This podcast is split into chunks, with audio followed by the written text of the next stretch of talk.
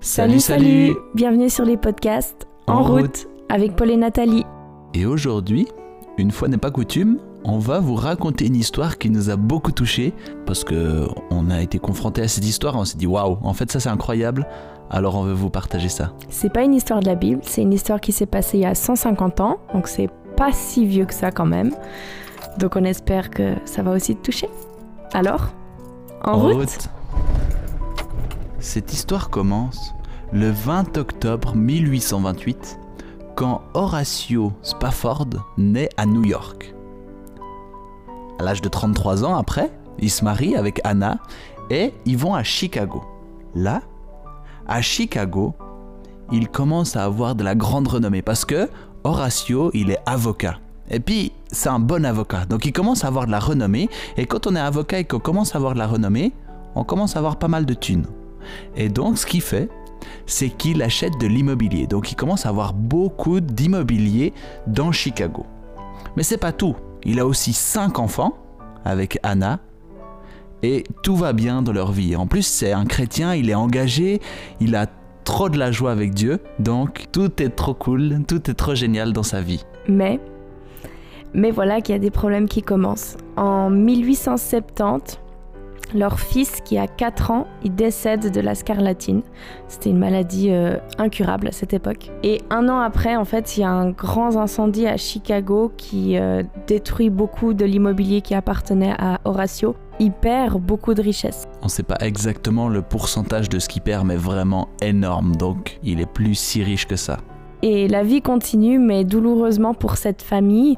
Et du coup, en 1873, donc c'est deux ans après l'incendie, Horatio il décide que en famille, ils doivent partir en Angleterre pour aller prendre un peu du recul, respirer de toute cette euh, situation qu'ils vivent. Mais en fait, il est retardé pour des histoires euh, d'affaires. Enfin, on sait pas trop les détails, mais il est retardé. Du coup, sa femme et ses quatre filles partent en bateau jusqu'en Angleterre et lui les rejoindra par la suite. D'ailleurs, ces cinq personnes prennent le bateau sur le Havre, Ville du Havre. la ville du Havre, le nom du bateau, et ils partent. Mais pendant cette traversée, ça se passe pas du tout bien. Et un voilier entre en collision avec la ville du Havre, donc le bateau sur lequel sont les Spafford, et le bateau coule. C'est une tragédie, vraiment c'est une énorme tragédie. Les quatre filles meurent. Et la maman est retrouvée inconsciente sur euh, une petite planche par un autre bateau. Il faut savoir que les quatre filles, elles étaient âgées entre 2 ans et 11 ans, donc c'est quand même des petites. Mhm. Alors, euh, après toute cette euh, catastrophe, la maman, elle arrive quand même en Angleterre, on ne sait pas trop comment, mais voilà. Et elle envoie un télégramme à son mari dans lequel il est écrit qu'elle a été sauvée seule. Et elle lui demande qu'est-ce que je dois faire? En fait, son mari, il connaît rien de l'histoire, de ce qui s'est passé. Il reçoit un télégramme qui lui dit Sauvée seule, qu'est-ce que je dois faire? Bam Ça a dû être vraiment, vraiment hyper dur de recevoir ça. Alors, qu'est-ce qu'il a fait? Alors, euh, ben, il va prendre un bateau pour rejoindre sa femme. Alors forcément, il a appris la nouvelle, il a appris la tragédie. Et il part quelque temps après sa femme. Il fait ce même trajet qu'elle a fait sur ce bateau, seul en train de réfléchir. Il a perdu ses richesses, il a perdu tous ses enfants.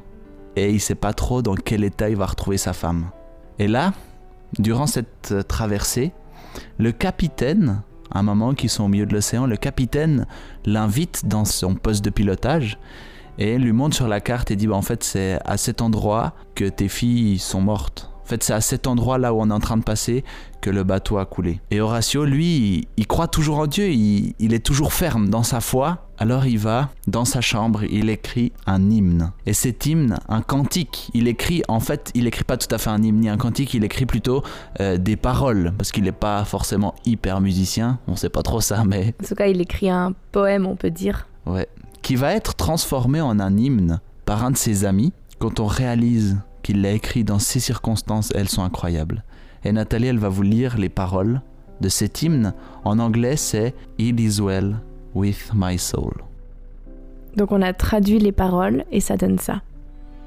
Quand la paix comme un fleuve est sur mon chemin, quand les chagrins déferlent comme les vagues de la mer, quel que soit mon sort, tu m'as appris à dire Tout va bien, tout va bien pour mon âme. Même si Satan devait nous assaillir, même si les épreuves devaient survenir, que cette bienheureuse assurance demeure, que le Christ a compris mon état d'impuissance et qu'il a versé son propre sang pour mon âme.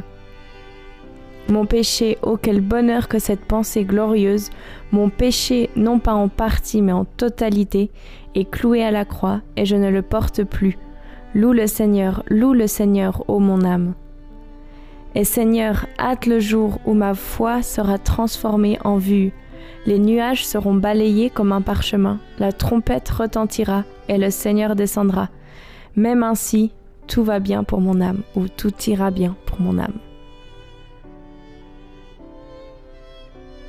Après avoir écrit ces paroles, il est rentré en Angleterre, enfin il a fini son voyage, il a retrouvé sa femme, on ne sait pas exactement le contexte des retrouvailles, mais ils se sont retrouvés.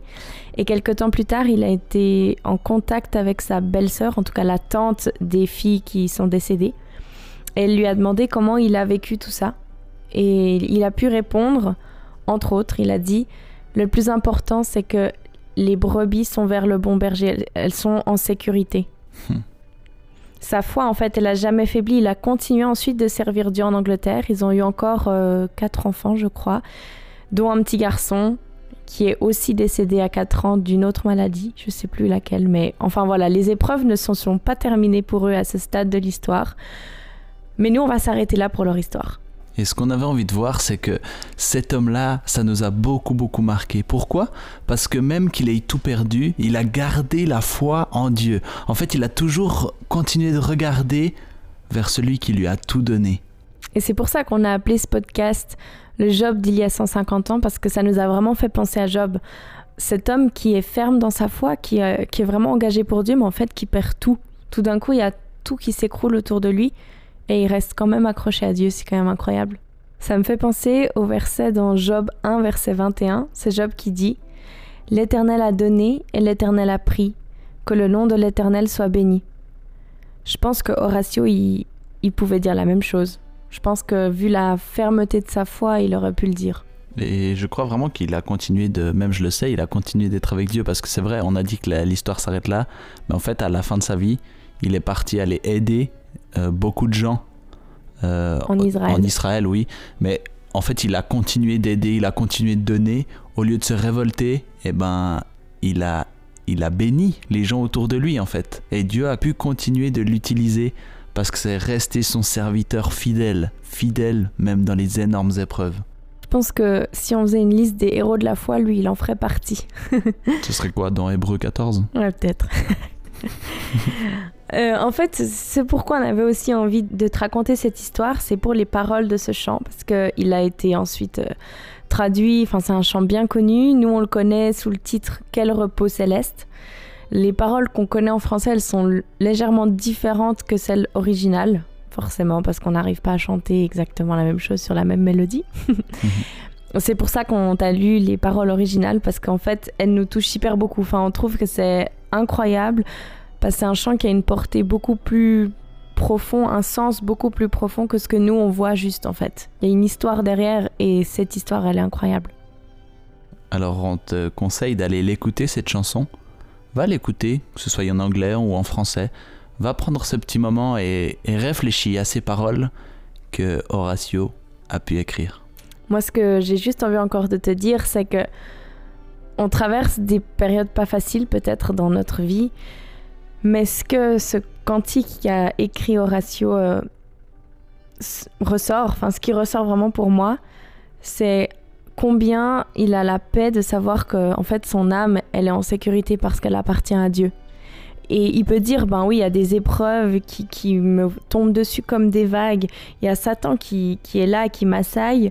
Il y a mon péché qui me pèse lourd, même si, même si ben, je sais que tu l'as pris sur la croix.